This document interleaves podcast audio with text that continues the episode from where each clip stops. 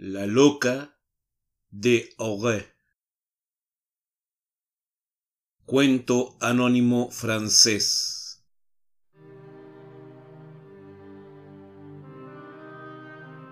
Cuando una parte de Morbihan se sublevó durante los cien días, es sabido que cerca de Auray tuvo lugar un combate entre los insurrectos y los azules. No fue sino un ensayo de guerra civil, un facsímil de 1793.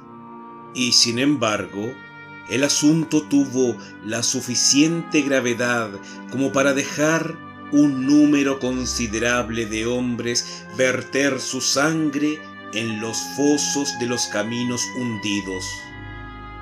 Fue allí donde se hallaron casi todos los cadáveres y, como señaló con bravía ingenuidad el alcalde encargado de despejar el campo de batalla, aquello parecía la prolongación de una romería con hombres sencillos que se habían quedado dormidos por la borrachera.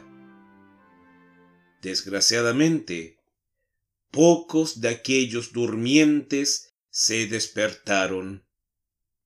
Al día siguiente del combate, muy de mañana, una mujer se dirigía al campo con una hoz sobre el brazo. Mientras avanzaba a lo largo del camino, miraba curiosamente para todos los lados. A su alrededor, los árboles estaban agujereados por las balas los arbustos destrozados y la tierra pisoteada. De tarde en tarde se veía el camino sembrado de botones, de cabellos, de hebras de lana retorcida arrancadas a las charreteras, papel de cartuchos, jirones de sombreros bretones agujereados por las balas o la bayoneta, y charcos de sangre a medio coagular. Todo indicaba que un encuentro intenso y reciente había ocurrido en aquel lugar. Por lo que respecta a los cadáveres, habían desaparecido.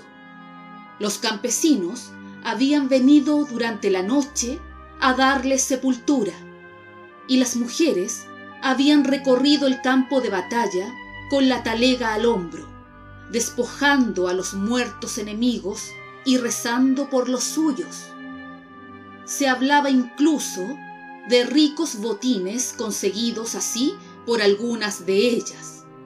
Y habríase podido creer que la joven pensaba en ello, dada su preocupación y la especie de atención con la que sus ojos escudriñaban los matorrales a ambos lados del camino. había llegado finalmente a un lugar más amplio, ocupado casi por completo por un aguasal cerrado, y empezaba a apresurar el paso como si hubiera renunciado a toda esperanza. Cuando vio moverse las cañas del pantano, se escuchó un ruido metálico y apareció la punta de una bayoneta Luego, una figura ensangrentada se incorporó con esfuerzo. La bretona se detuvo, no lanzó ni el menor grito, pero agarró con más fuerza el mango de su hoz. Sin embargo, los gestos y algunas palabras pronunciadas en el bretón de la comarca la animaron a acercarse. Dio dos o tres pasos hacia los herbajes. El herido había logrado ponerse de rodillas apoyándose en su fusil. Y la campesina vio por la chaqueta azul adornada con botones metálicos que era un marinero se detuvo de nuevo, indecisa, pero él le gritó que se acercara, asegurándole que no quería hacerle daño, que apenas podía moverse, pues tenía una pierna rota por una bala. La campesina, envalentonada, avanzó unos pasos. ¿Qué quiere usted? ¿Hay azules por aquí? Los azules se han marchado. ¿Marchado? ¿Desde cuándo? Desde ayer. Eso no es posible. Es que no fuimos nosotros los más fuertes. La campesina no respondió. Permaneció derecha e impasible como si no hubiera oído. Pero había mentido, pues los azules estaban aún en Ogué. El marinero reanudó sus preguntas. Ella contestó de tal manera para persuadirlo de que lo habían abandonado y no tenía esperanza de ser socorrido. Herido la víspera, cuando disparaba contra los chuanes, hacia el anochecer, el desgraciado había pasado la noche entre las cañas del pantano sin poder moverse y torturado por atroces sufrimientos. Había esperado que el día le permitiera dar a conocer a sus compañeros su situación. Pero la noticia de su marcha lo sumió en la desesperación. Le faltaban las fuerzas para abandonar el lugar en el que se encontraba, y aunque las recuperara, temía ser asesinado por los chuanes si se dejaba ver. Le pareció, pues, que no tenía más esperanza que la joven campesina que acababa de encontrar. Él era de la comarca. Su padre y sus hermanos, pescadores de Locmariaquer, podían salvarlo si venían a buscarlo.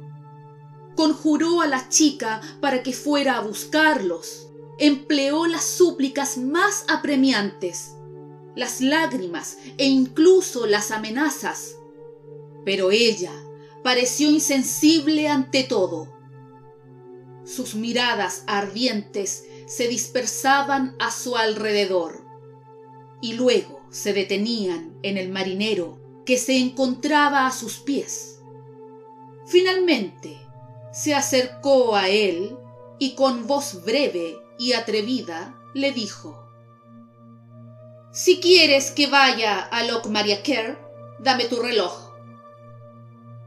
Y mientras hablaba, quiso agarrar el cordón que sujetaba el reloj, pero el herido se echó hacia atrás e hizo un esfuerzo para rechazarla. Después, cuando regreses, te daré mi reloj y además dinero. ¿Tienes dinero? Tengo. ¿Dónde está? Ahí. Enséñamelo. ¿Me prometes salvarme después? Enséñame el dinero. Vas a verlo. El confiado marino se inclinó hacia su macuto que había soltado y que estaba junto a él. Sus dos manos empezaron a desabrochar con esfuerzo las correas. En ese mismo instante, la bretona dio un paso hacia atrás para tomar espacio y le descargó sobre la cabeza un golpe de hoz que le abrió el cráneo solo lanzó un suspiro.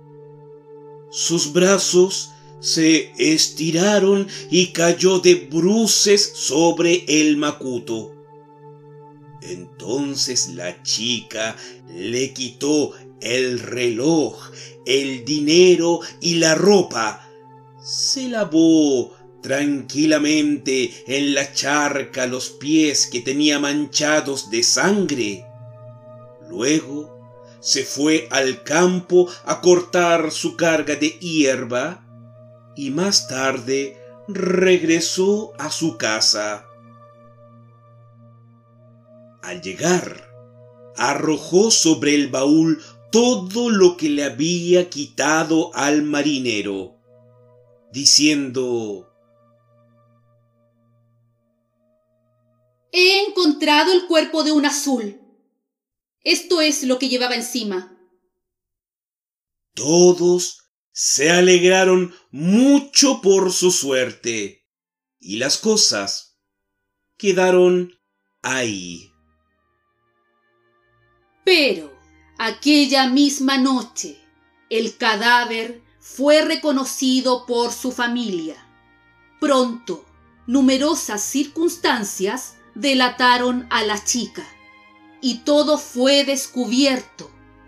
El marinero asesinado era uno de esos chicos a los que el reclutamiento reviste de una opinión, al mismo tiempo que de un uniforme, y a los que se les cose reglamentariamente la escarapela del partido que gobierna.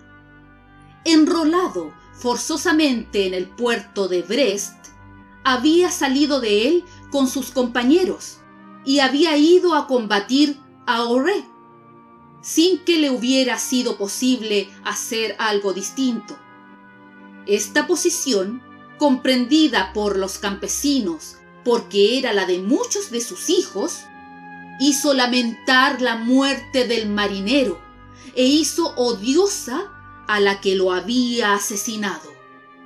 Había además en las circunstancias del asesinato una baja perfidia que repugnaba a todos. No habían matado a aquel hombre para matarlo, sino para robarle. Y era eso lo que le producía horror a la gente, pues en semejantes casos el dinero mancha más que la sangre. Por consiguiente, hubo un grito generalizado de cólera contra la campesina. Y como ocurre con las reacciones generosas en las que el espíritu de partido cede un instante a la voz de la equidad, la indignación fue excesiva y sin freno a falta de la justicia de los tribunales. La justicia popular se encargó de castigar el crimen. La joven fue expulsada de la relación con los demás y se separaron de ella como si hubiera contraído lepra. Ningún campesino quiso alquilarle una cabaña y pronto no tuvo más cobijo que el porche de la iglesia. Por todas partes por donde pasaba, las demás se echaban a un lado. En la fuente, cuando ella llegaba, las mujeres retiraban sus cántaros diciendo Dejen sitio a la asesina. Era el nombre que le habían dado para ponerle el sello a la reprobación pública.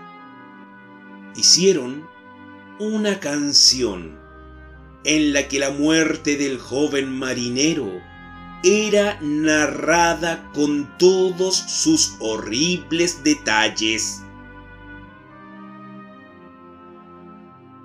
Entonces, por todas partes por donde la chica aparecía, oía repetir la canción vengadora. El suyo no fue un suplicio ordinario, con término y espacio. Pasó al dominio público, entró en la tradición, caminó como Caín, con la marca fatal en la frente, entre los hombres que, como picotas vivientes, le recordaban su crimen y la maldecían. En vano quiso huir de su pueblo. Por todas partes a donde podía llegar la voz del pastor se escuchaba el terrible estribillo. Un día, ella misma lo contó, encontró en el campo, lejos de Oré, a un niño de cinco o seis años que jugaba con las margaritas. Ella se acercó y se sentó a su lado. Para ella, desgraciada, abandonada, que desde hacía un año no había rozado la mano de nadie, acariciar al niño era una gran alegría. Lo colocó sobre sus rodillas y se puso a acariciarlo como las madres, cantándole romances. Cuando hubo terminado, el niño dijo Yo sé una canción más bonita que la tuya. Me la ha enseñado mi padre. Y se puso a cantar. Prestad atención, cristianos. Este es el relato de un crimen. Marie Marker mató a un azul con su hoz un azul que le pedía misericordia en la lengua de su parroquia y que era un pobre recluta de la comarca.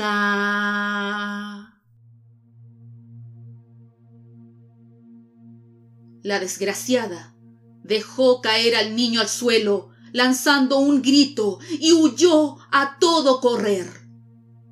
Era demasiada vergüenza y dolor. La asesina sucumbió y perdió la razón.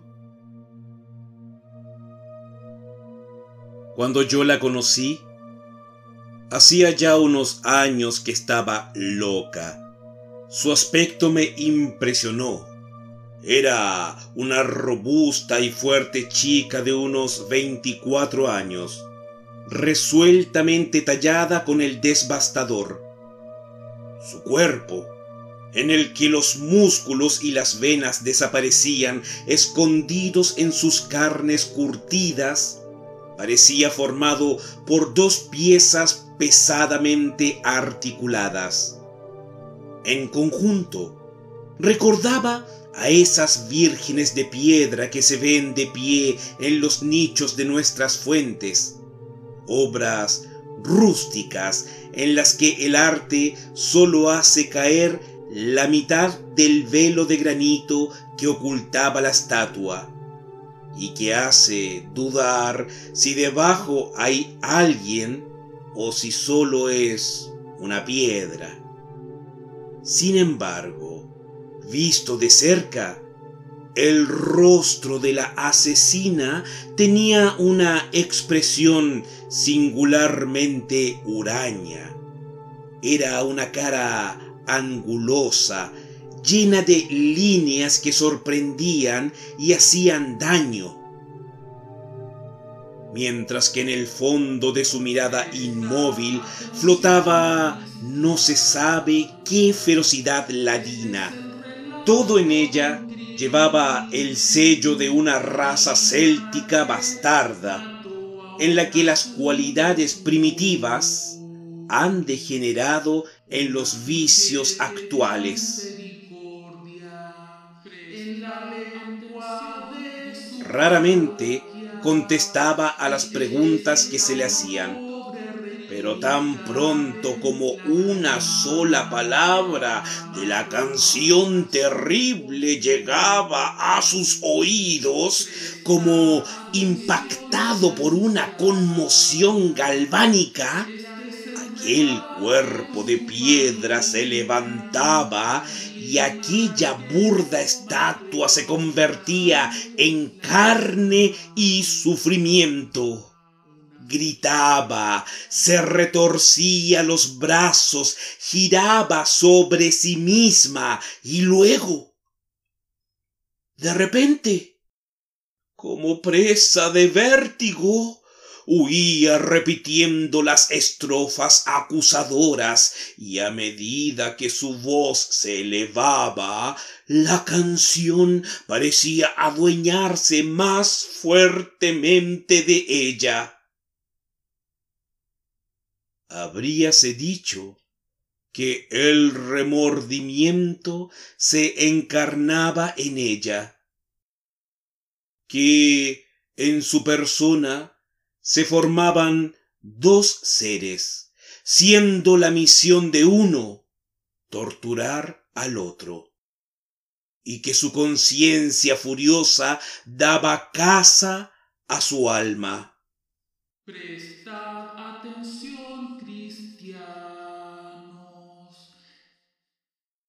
Todas sus facciones, todos sus gestos, expresaban ese doble papel de vengadora y de víctima. Este es el relato de un crimen. Marie Marquet mató a un azul con su hoz. Lloraba, enrojecía, pedía piedad pero lanzaba maldiciones. Un azul que le pedía misericordia. Era un espectáculo tal que no podía verse sin cerrar los ojos. Era la lucha del verdugo y el condenado al pie del patíbulo.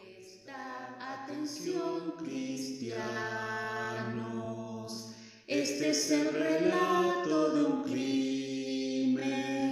Marie Marquet mató a un azul con su hoz. Un azul que le pedía misericordia en la lengua de